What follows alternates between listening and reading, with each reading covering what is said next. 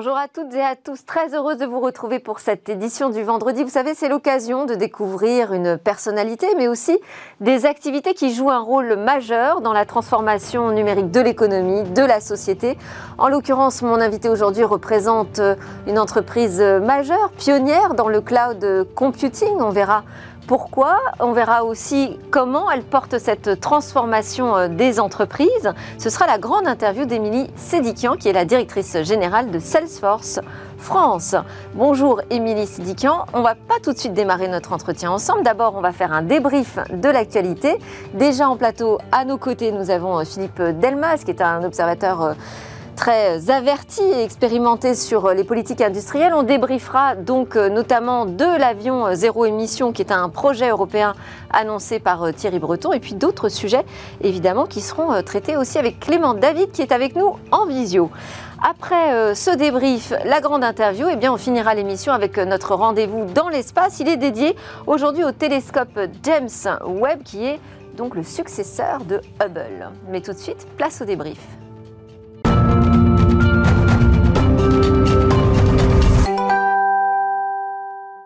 Alors avec moi pour commenter l'actualité, Philippe Delmas, président de PhD Associates, qui est une société de conseil. Il est aussi ancien vice-président d'Airbus. Et puis en visio, Clément David, cofondateur de Paddock, qui est une entreprise spécialisée dans les infrastructures cloud. Bonjour à tous les deux.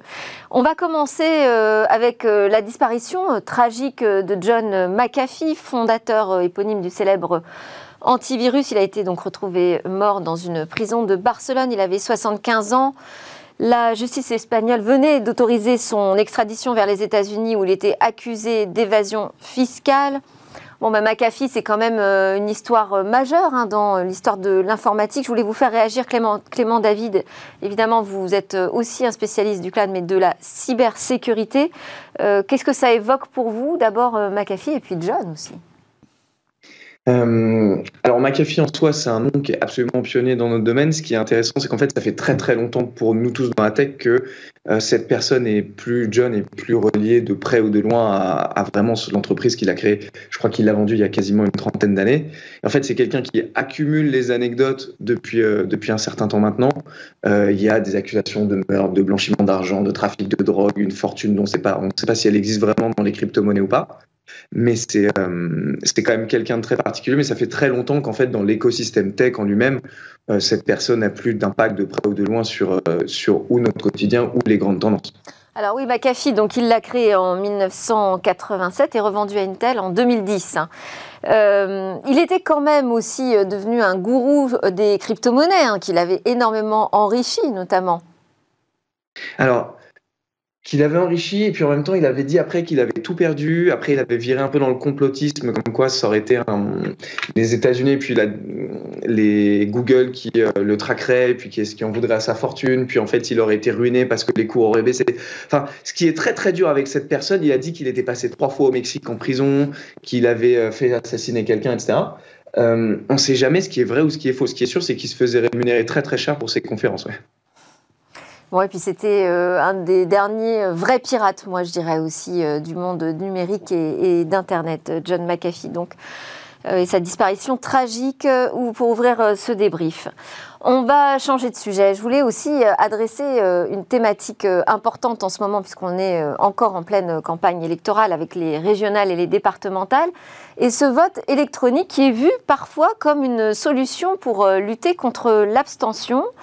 Euh, Clément David, là aussi, vous êtes un spécialiste de l'infrastructure cloud. Est-ce que vous pouvez nous dire si on pourrait imaginer un vote électronique au niveau national qui puisse être fiable, sécurisé? Euh, Alors, il y a un élément, c'est que si aujourd'hui on offre aux pirates, on sait que c'est aujourd'hui la cybersécurité vraiment un enjeu majeur des élections, on l'a vu avec tout ce qui s'est passé aux États-Unis, on redoute ce qui pourrait se passer en France pour les présidentielles, etc. Euh, L'État fait un énorme travail de sécurisation. Euh, offrir une cible aussi précise et aussi impactante qu'un vote aux, pirates, à nos, éventuellement aux personnes qui pourraient euh, vouloir déstabiliser la France, etc., dans une question qui est plus du domaine de l'espionnage, etc. c'est très, très, très risqué. Il y a des pays qui le font. Euh, ça reste donner une cible tellement précise que c'est très dangereux, ça demanderait énormément de moyens Euh, si l'État le fait, de toute façon, ça va pas arriver avant, à mon avis, 5-10 ans. J'ai même pas l'impression que pour eux ce soit une priorité. Et puis, en soi, il y a une question aussi qui est est-ce que ça répond vraiment au problème? C'est-à-dire que moi, j'ai un vrai doute sur le fait que le vote électronique réponde au sujet de on a 65% des gens qui n'ont pas envie de faire 20 mètres pour aller voter. Quoi. Oui, alors moi j'ai quand même un vrai doute sur le fait que euh, ce soit la dernière chose à numériser, parce qu'on a quand même une nouvelle génération qui s'empare de nouveaux outils. À, chaque fois qu'on adresse un secteur d'activité, on dit euh, enfin euh, on a mis des applications, ça crée des nouveaux usages, les jeunes peuvent s'en emparer. Pourquoi ce ne serait pas la même chose avec le vote électronique, Philippe Delmas? Je pense que le, point de la sécurité est vraiment fondamental. Quand vous regardez sur quelle marge des élections majeures se jouent, vous voyez qu'il ne faut pas déplacer 20% des votes pour changer le résultat d'une élection. Ça vous changez, vous déplacez 2 points, 3 points, eh ça fait quelques centaines de milliers de voix, pas nécessairement beaucoup plus à l'échelle du municipalité. Peut-être des voix très différentes de celles qui s'expriment aujourd'hui. C'est donc effectivement extraordinairement risqué et je ne sais pas, je ne suis pas un expert en cybersécurité, mais pour avoir vu en entreprise les moyens qu'il fallait mobiliser pour assurer véritablement la sécurité d'un échange de données, je partage assez euh, l'avis de David sur le fait que c'est probablement trop risqué vu la gravité des enjeux, parce que vraiment les élections se jouent la plupart du temps à la marge. Mhm. Ça veut dire qu'on n'a pas suffisamment confiance en nos infrastructures cloud aujourd'hui et on fait davantage confiance euh, à ces bulletins papier qui sont euh, finalement euh, pas forcément beaucoup plus rassurants, beaucoup plus fiables. Enfin, on a vu aux États-Unis, il y a des fraudes qui n'ont pas besoin d'Internet pour être réalisées. Ben non, quand vous regardez. Non, non, non, justement. Alors, une des, choses qui a bien montré la succession de, contentieux qui ont eu lieu aux États-Unis lors de la dernière élection présidentielle, c'est que le système. Le système classique marche bien. C'est lourd, c'est long, ah oui. mais il y a peu. De, alors ça, c'est vrai, mais en, contrepartie de quoi Il y a peu de fraude, il y a peu de pertes. Donc la fiabilité du système est bonne. Euh, le, euh, et finalement, enfin, il repose sur un système euh, postier qui n'est pas forcément toujours efficient. Là, on a encore eu, même en France, hein, des problèmes de distribution de, de, bulletins je ne sais pas, moi je pose la question euh, aussi à, Clément David. Aujourd'hui, on n'est pas suffisamment sûr de nos infrastructures pour assurer ce type de service? En fait, en fait, personne l'est. J'ai envie de dire, euh, demain, les États-Unis ou n'importe quel pays passerait sur du vote électronique, euh, on aurait les mêmes enjeux. Parce qu'en fait, bon, déjà le cloud, on oublie, en tout cas le cloud public, mais on serait sur des enjeux, comment dire, les moyens que nous on mettrait pour le sécuriser, les personnes qui voudraient influer, influer sur le vote, euh, mettrait des moyens tels en face pour essayer de nous déstabiliser que ce serait, euh, ce serait puissance contre puissance. Ça, va, ça, serait, ça crée vraiment un, faisceau de, euh, de, moyens dans les deux sens qui, serait, qui crée de l'incertitude.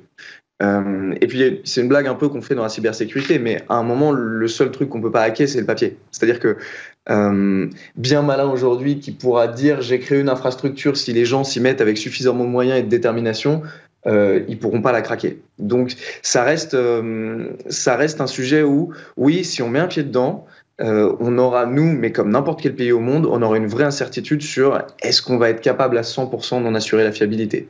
C'est, euh, ça va être un sujet, si on y va, qui est très très compliqué. Bon, donc si je vous écoute, c'est peut-être la dernière activité, euh, ce service public du vote qui sera dématérialisé. Je pense. Bon. Oui, Salesforce a beaucoup de choses à faire que s'occuper de la dématérialisation. Alors peut-être ira-t-on un peu plus vite avec l'avion zéro émission. Je ne sais pas. En tout cas, le commissaire européen a appelé à une alliance pour euh, l'aviation zéro émission, neutre en carbone, d'ici la fin de l'année. Qu'en pensez-vous, Philippe Delmas Vous étiez euh, chez Airbus. Est-ce que ça vous semble un projet euh, nécessaire, urgent? C'est plutôt une surprise, cette annonce? C'est pas du tout une surprise, c'est urgent.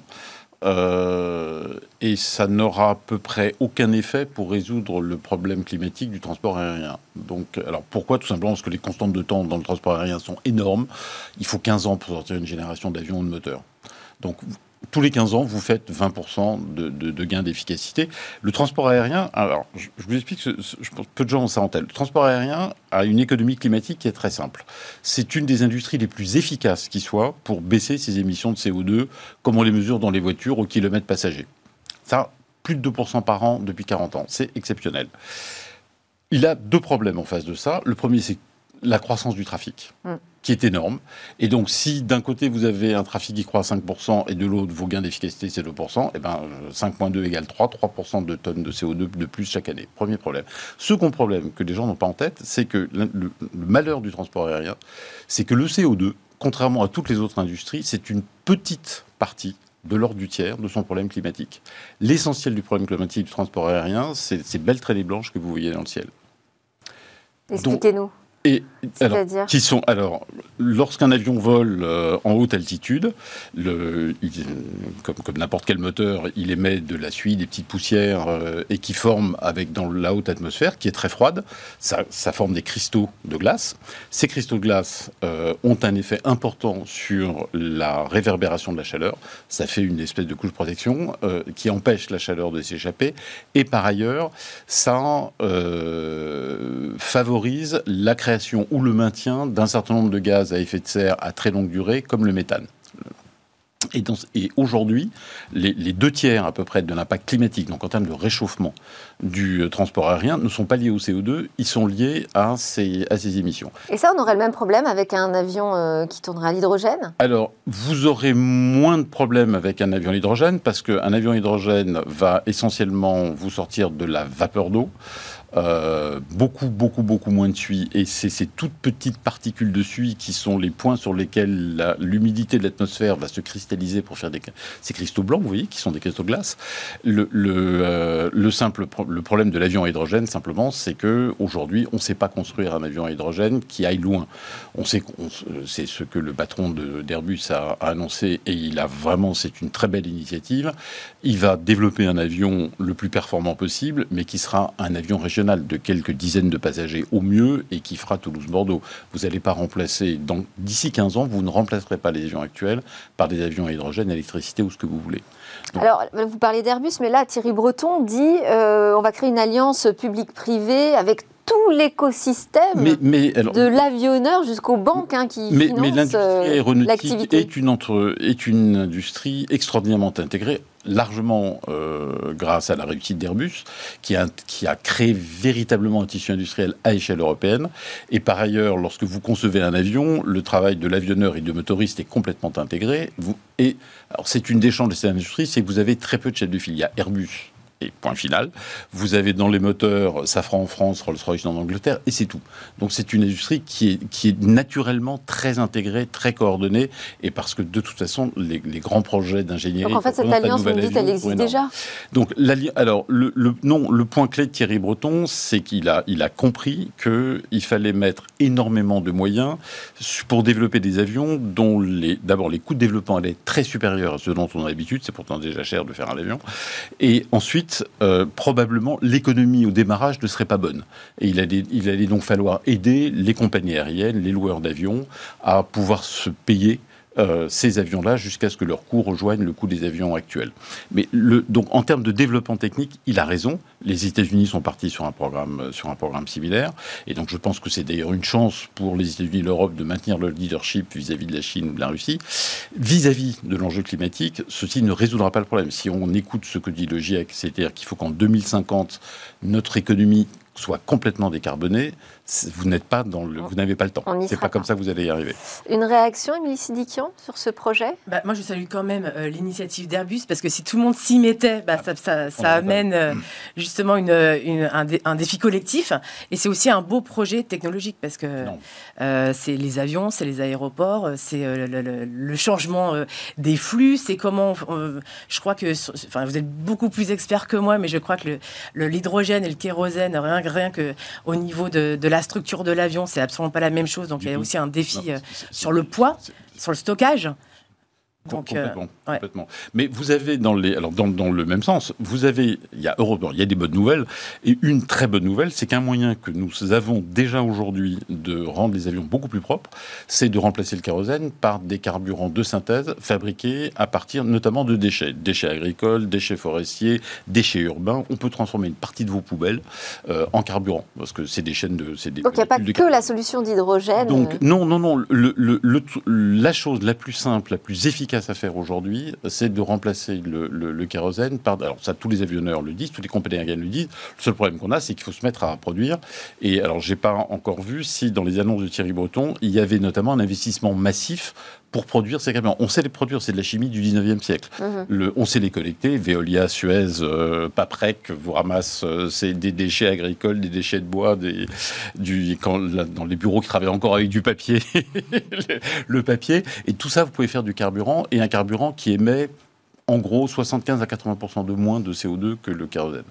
Donc là, là, dans les 10-15 ans, vous pouvez avoir largement transformé votre transport aérien avec les mêmes avions, les mêmes moteurs. Bon, il y a quand même une. Il n'y a pas que des mauvaises nouvelles. Euh, on n'a plus beaucoup de temps. On va terminer avec les procès antitrust. Euh, J'avais envie de vous questionner, stop ou encore, parce que euh, je vous avais invité la première fois, je crois, dans Smart Tech, à propos de votre ouvrage Un pouvoir implacable et d'où la tech ou l'efficacité pour seule valeur. Est-ce qu'on arrête euh, les vainqueurs? Est-ce qu'on risque de les fragiliser avec euh, un surplus de procès antitrust? Est-ce que aujourd'hui ils se sentent véritablement menacés Parce que je rebondis sur en fait une déclaration de Tim Cook d'Apple qui a appelé Nancy Pelosi à ralentir. Il y avait six projets antitrust aux États-Unis ah bah, Je comprends qu'il se fasse du, souci. Quand vous voyez quand même qu'une entreprise comme, Apple, euh, vous allez sur l'Apple Store, euh, sur les domaines où Apple a développé des applications en propre, 85% des produits recommandés d'abord sont des produits Apple. Vous avez la même chose sur Google, ça a fait un procès il y a 4 ans. Oui, et l'Union européenne prévoit de lancer une enquête aussi sur Google. Européenne, mais, mais ça devient caricatural. Même entre, je vous donne un seul exemple sur le cas d'Apple Source, que bon, je suis un fan Mais c'est efficace de multiplier comme ça ces procès Mais bien sûr, parce que vous avez, quand vous voyez que sur l'Apple Store, vous, cherchez une recommandation pour un, un site de vidéo Amazon Prime, premier site de vidéo de la vie des clients, est classé 10e et Netflix 22e, et que les cinq premiers produits sont des produits Apple qui ont un très petit nombre d'utilisateurs, vous apercevez que chacun dans leur système, c'est pareil chez Amazon, c'est pareil chez, euh, chez Facebook, c'est pareil chez Google, je peux vous faire la démonstration partout. Bien sûr. Vous avez des exemples absolument, absolument spectaculaires de la, du verrouillage de leur... Je, juste un exemple, une déclaration du patron de Walmart, la plus grande chaîne de distribution euh, du monde, euh, première chaîne de distribution de grands magasins aux États-Unis, qui expliquait qu'il avait bien sûr beaucoup de ses fournisseurs qui étaient aussi sur Amazon, et avec lesquels il proposait de faire des campagnes de baisse de prix, des campagnes de promotion comme n'importe quelle grande surface. Et que les patrons des boîtes lui écrivaient pour le supplier de ne pas baisser les prix, parce que s'ils baissaient les prix chez Walmart, ils allaient être déclassés chez Amazon. Eh oui, c'est la, dictature du, référencement. et, comment, Amazon, comment Amazon déclasse Il vous enlève le, le, bouton associé à votre produit qui vous permet soit de placer le produit dans votre panier, soit de le commander. Bon, donc vous dites oh, il faut continuer, il est urgent d'agir. Clément David, j'ai pas le temps de vous faire réagir euh, sur, euh, sur cette actualité. On arrive à la fin du débrief et on arrive au moment où va démarrer la grande interview d'Émilie Sédikian. Merci beaucoup Philippe Delmas et Clément David de Paddock. Merci d'avoir participé au débrief.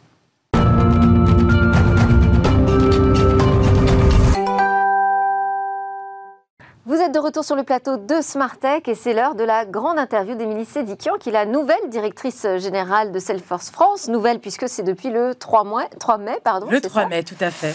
Alors Salesforce, je pense que tout le monde a entendu ce nom ou au moins l'a lu une fois dans sa vie. Je suis moins sûre de la bonne connaissance de ces métiers. Euh, et de la manière dont, euh, dont l'entreprise exerce son métier. Salesforce, je dirais, donc en une phrase, je vous ai demandé d'ailleurs en une phrase de présenter Salesforce, mais dit c'est le pionnier de la gestion de la relation client dans le cloud. Et alors pionnier, oui, on peut effectivement dire que pionnier, puisque Salesforce est né à San Francisco il y a 22 ans.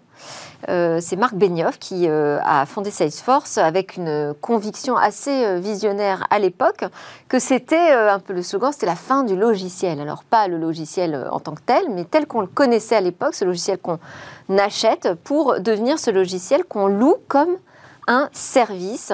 Et donc euh, pionnier aussi au sens où le cloud, c'est pas juste l'infrastructure, mais c'est aussi le moyen de délivrer euh, des services et donc euh, de servir les métiers des entreprises qui sont clientes.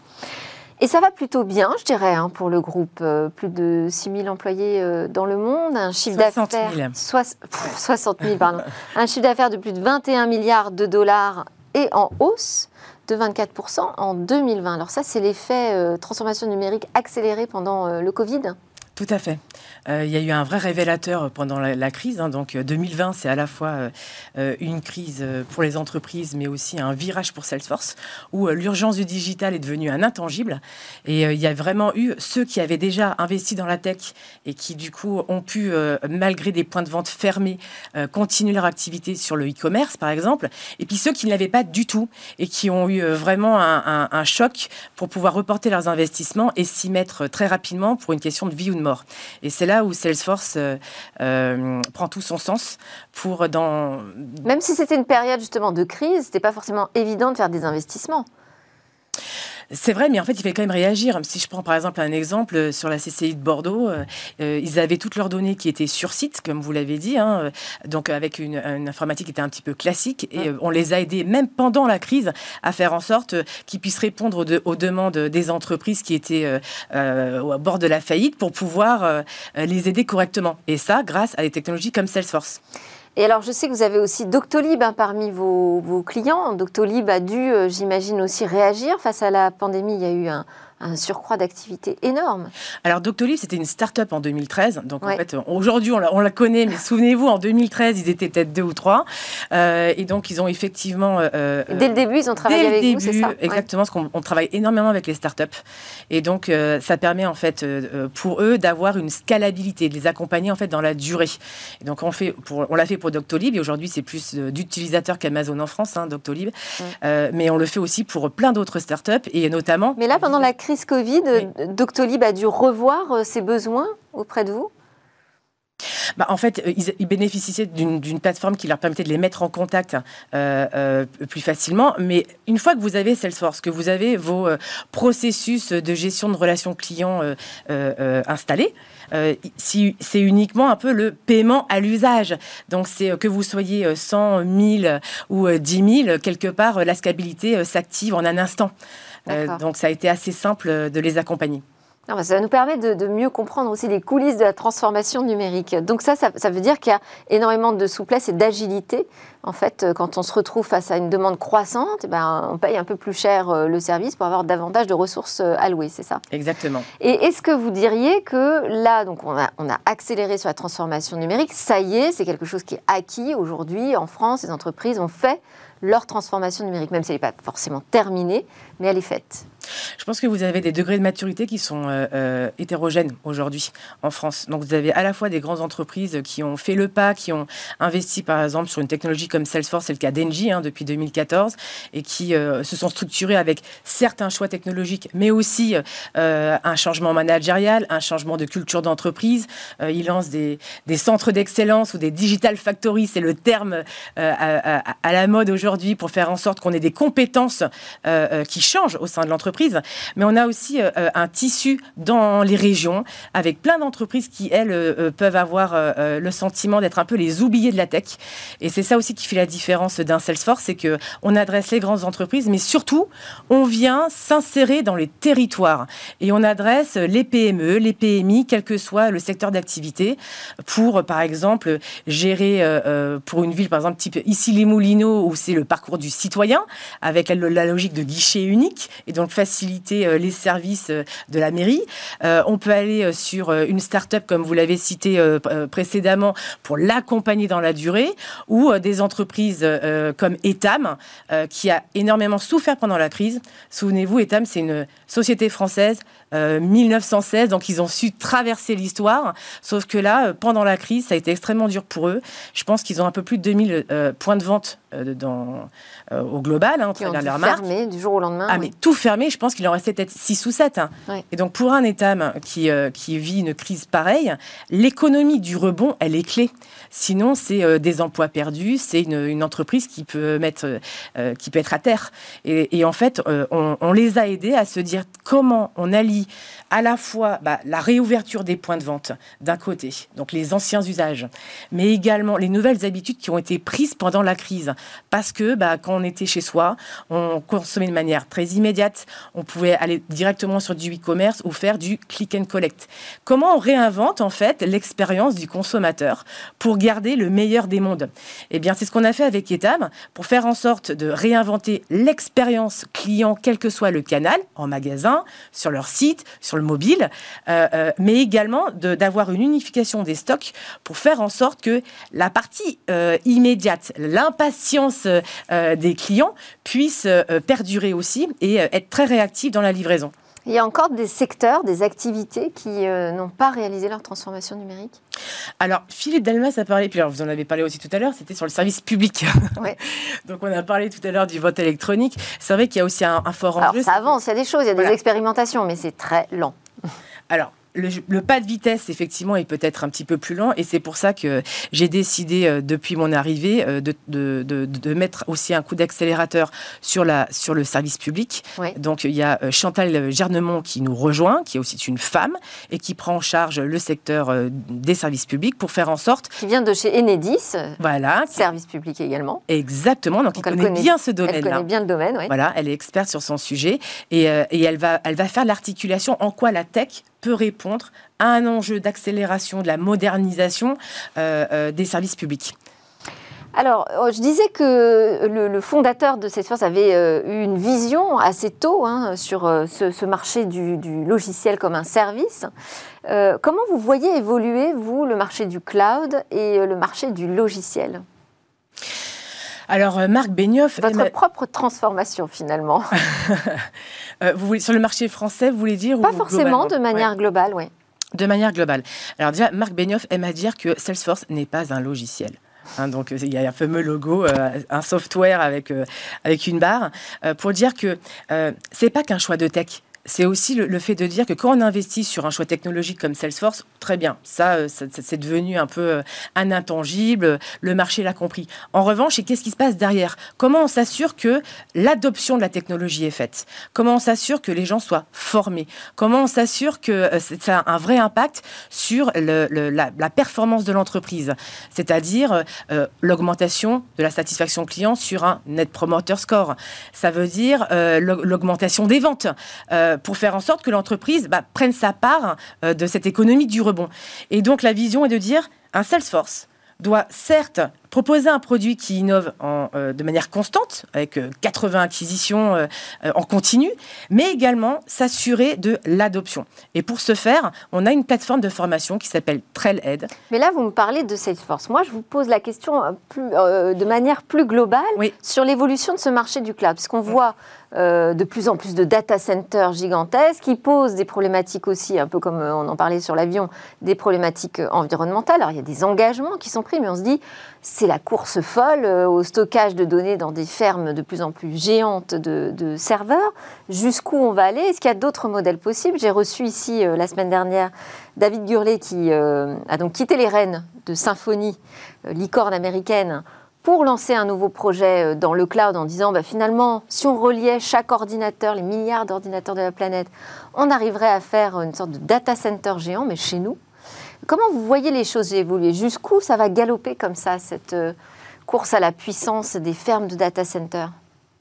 Alors vous avez effectivement les géants qui ont été cités euh, précédemment dans votre émission, puis vous avez aussi euh, plein d'innovations qui existent avec plein de startups qui aujourd'hui se lancent, font des plateformes d'API, et, et, du coup, je pense qu'on va être dans un modèle hybride. On va avoir une consolidation sur le, au, niveau marché, il ne faut pas se leurrer. Philippe Delmas l'a dit, les groupes vont devenir peut-être plus gros. Mais je pense qu'aussi, il y a toute une vague d'innovation sur lequel euh, euh c'est des, des vagues d'innovation peut-être plus ouverte à la manière de ce qu'on voit sur la blockchain? Exactement, plus ouverte, euh, euh bah, blockchain, API, mais également aussi un Salesforce. Euh, je reviens à mon sujet préféré parce que j'y crois. C'est que quand on prend par exemple la, la plateforme Salesforce, elle est ouverte. Vous avez aujourd'hui des centaines de milliers de personnes qui viennent et codent euh, en, améliorant euh, euh, des nouvelles fonctionnalités, où vous avez même des, ce qu'on appelle des ISV, donc des vendeurs de logiciels indépendants, qui viennent créer leur entreprise sur une plateforme telle que Salesforce. Donc ça veut dire quoi? Ça veut dire que vous pouvez être un géant, mais vous pouvez aussi ouvrir votre plateforme. Et moi, je crois à ce modèle hybride, de dire il faut que la technologie soit ouverte, accessible à tous. Alors ça fait effectivement partie ça, des, valeurs du fondateur. Il y en a d'autres, c'est euh, l'égalité des chances et je crois que vous avez vraiment aussi beaucoup de conviction euh, pour porter euh, ce, thème. Vous êtes notamment la première femme finalement à prendre la tête de, Salesforce France. Vous êtes maman de trois garçons. Comment on réussit l'inclusion des talents, l'inclusion des femmes, l'égalité? Comment on fait pour accélérer là-dessus? Comment on fait pour accélérer là-dessus?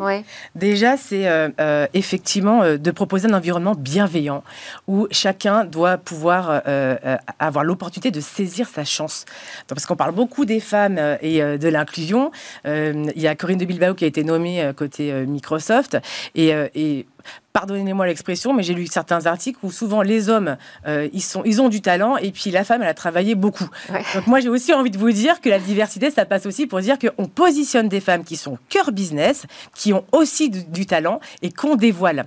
Et, dans cette, euh, dans cette philosophie-là, c'est euh, tout d'abord d'assurer au niveau du recrutement un, un, vrai 50-50 sur le recrutement qui peut s'opérer sur la tech. Il y a, la, la tech, c'est pas que du code. La tech, c'est aussi des métiers autour de la formation, de l'adoption, de l'organisation. Donc, euh, c'est des métiers qui peuvent être plus larges que ça, où on peut trouver avoir des viviers de femmes qui existent dans les écoles ou du commerce aussi. Donc, c'est au niveau du recrutement déjà, parce qu'il faut aller les chercher Dès à la sortie de l'école. Exactement. C'est à la sortie de l'école, au recrutement, il faut vraiment Qu'est-ce qu'on a comme processus de, recrutement un peu nouveau qui permettent d'être plus dans la diversité? Alors, euh, côté Salesforce, Tony Prophet est le patron mondial du recrutement et bizarrement, c'est assez étonnant, il est patron du recrutement et patron de la diversité et de l'inclusion. Et pourquoi, pourquoi jumeler les deux? C'est que comme ça, on peut travailler sur les biens inconscients, sur les formations euh, contre les stéréotypes et faire en sorte d'imposer un vrai 50-50 au niveau du recrutement, quel que soit finalement le niveau de seniorité. Donc on se, met une contrainte, un quota On se met une contrainte. Alors est-ce que c'est une contrainte ou est-ce qu'au contraire on y croit et donc du coup on le fait Donc c'est aussi une volonté euh, de, le faire. Et ensuite, euh, il faut savoir les accompagner dans la durée pour faire en sorte qu'il y a souvent un décrochage. Cédric O disait à Vivatech qu'il y a un décrochage que tout le monde connaît qui est au niveau de euh, de la période de 30-40 où on a, on, a, on a la maternité euh, euh, qui arrive. Et, il disait, le jour où l'État saura mettre en place un congé parental pour hommes ou femmes, ça permettra aussi de, résoudre quelque côté l'image. Ben, J'avais envie de lui répondre. Côté Salesforce, on a mis en place depuis 4 ans un congé parental de 3 mois, payé, qu'on soit homme ou femme, ou quelle que soit même la préférence sexuelle. Et ça, on participe du coup au fait de discuter de ces sujets pour que justement ce ne soit plus un sujet de se dire est-ce que je dois embaucher une femme? Est-ce qu'elle va, elle va avoir une grossesse ou pas?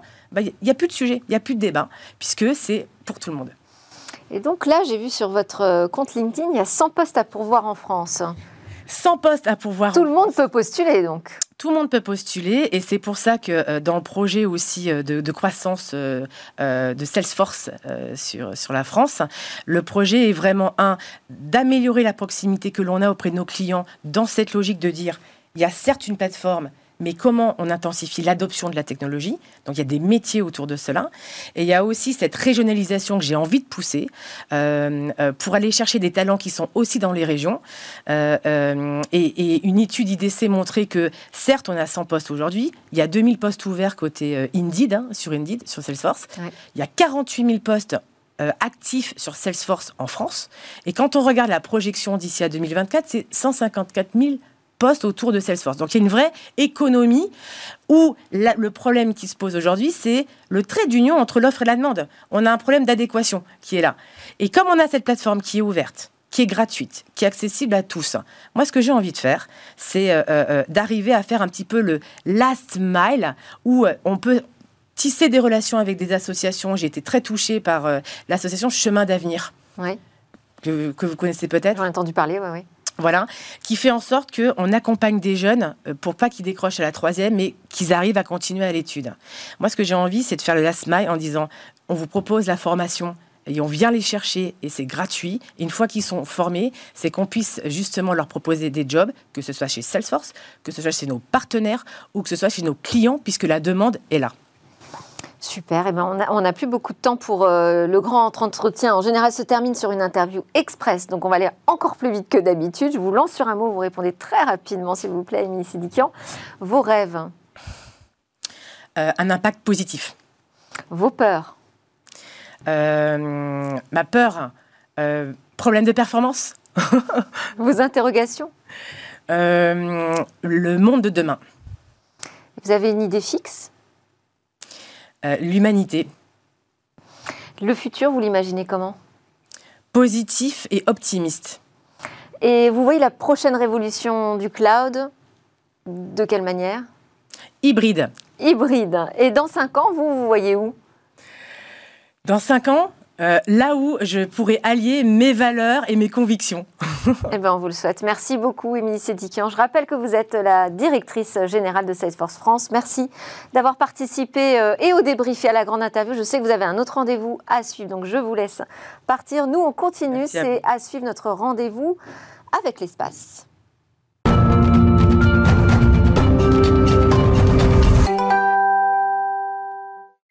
Cécilia Sévry m'a rejointe pour euh, nous parler d'un nouveau télescope euh, spatial. Mais d'abord, il faut annoncer une mauvaise nouvelle. Oui, il faut annoncer euh, une mauvaise nouvelle, Delphine. Je suis un petit peu abattue, je vous avoue, aujourd'hui, parce que le télescope spatial Hubble est plus, plus ou moins mort. En fait, il répond plus. Donc, on considère que c'est la fin de sa mission. Hubble, vous savez, vous le connaissez, c'est le télescope qui nous a permis de découvrir des images incroyables, qui a donné des yeux à l'humanité dans l'espace, littéralement. Vous allez voir des images. Par exemple, il y a eu celui euh, de la nébuleuse de l'aigle que vous voyez, celle de Saturne et de son aurore australe, la nébuleuse de l'œil du chat ou la nébuleuse d'Orion. Ça, c'est l'œil du chat et vous allez voir la nébuleuse d'Orion. Ce télescope, il a été lancé en 1990, 24 avril 1990, par la, la navette Discovery et c'est le fruit de la collaboration entre euh, l'Europe et les États-Unis, les deux agences euh, étatiques. Et depuis son orbite, qui est à peu près à 570 km de la Terre, un peu au-dessus de l'ISS, hein, pour référence, ces clichés ont rendu le télescope populaire, auprès du grand public évidemment qui a pu découvrir les merveilles de l'espace, mais aussi auprès des scientifiques qui ont eu les premières réponses sur l'espace profond.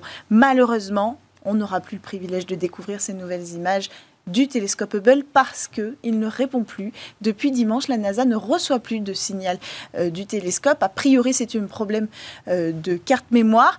Il y avait déjà eu un problème sur cette carte il y a quelques années, il avait fallu la remplacer. Les scientifiques ont essayé de tout rebooter, ça n'a pas marché. Donc c'est une vraie triste nouvelle pour la communauté scientifique qui bénéficiait depuis 30 ans de, des merveilles de cette technologie. Mais je ne viens pas qu'avec des mauvaises nouvelles parce que la relève, la relève est en train d'être préparée. Alors racontez-nous. Alors je vous raconte. En fait, les agences européennes, canadiennes et américaines ont mis sur pied une mission assez extraordinaire, assez hors norme pour remplacer euh, Hubble. C'est le télescope James Webb.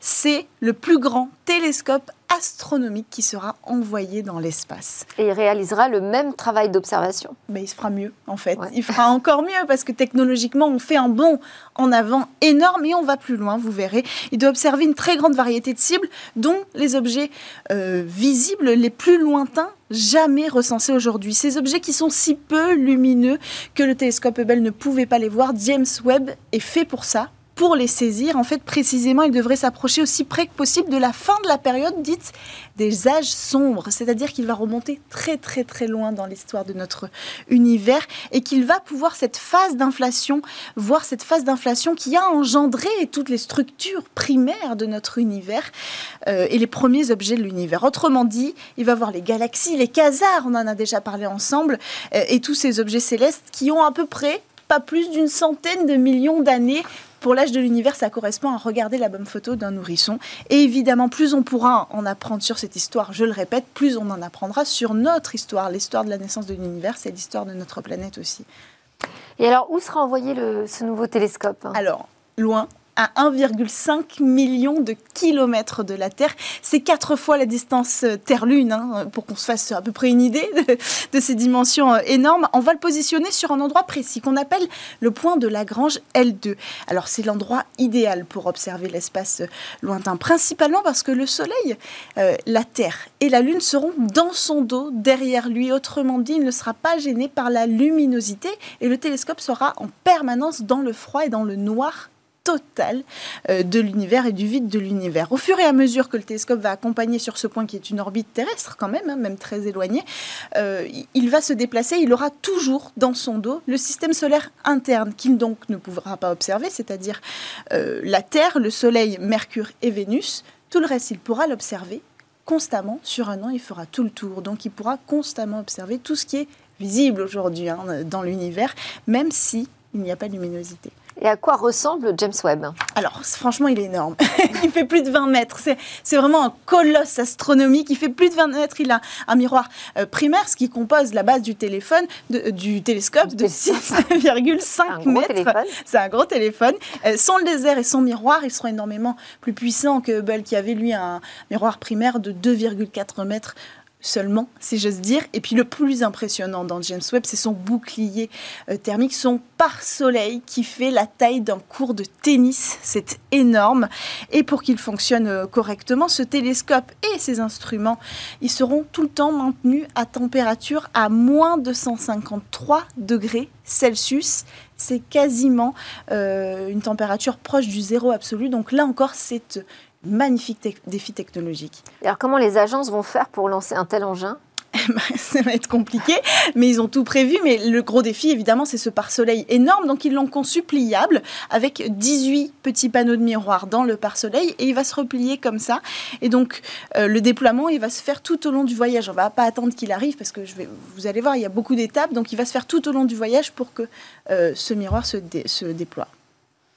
D'accord. Et on sait quand euh, James Webb va remplacer Hubble? Bah Ça, c'est un sujet sensible. Ah. Il aurait dû déjà le remplacer. Pour tout vous dire, ce programme, il remonte à 1996. Et à l'époque, il était déjà prévu que le lancement ait lieu en 2007. Puis, on est finalement passé, après toutes les étapes que je vous passe, en 2018 Finalement encore en 2021, précisément le 31 octobre, et là encore une fois, il y a trois semaines, les équipes ont annoncé un retard.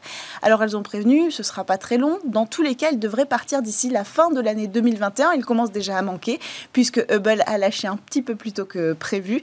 Et tous ces retards, ils sont dus à plusieurs choses, principalement euh, des péripéties aussi autour de la fusée Ariane 5, il faut dire, qui doit l'amener dans l'espace, euh, autour de la construction, du déplacement euh, de ce télescope des États-Unis jusqu'en Guyane à Kourou, euh, des infrastructures à préparer du côté de l'agence guyanaise. Donc il y a beaucoup de choses qui expliquent ces retards. Le budget aussi.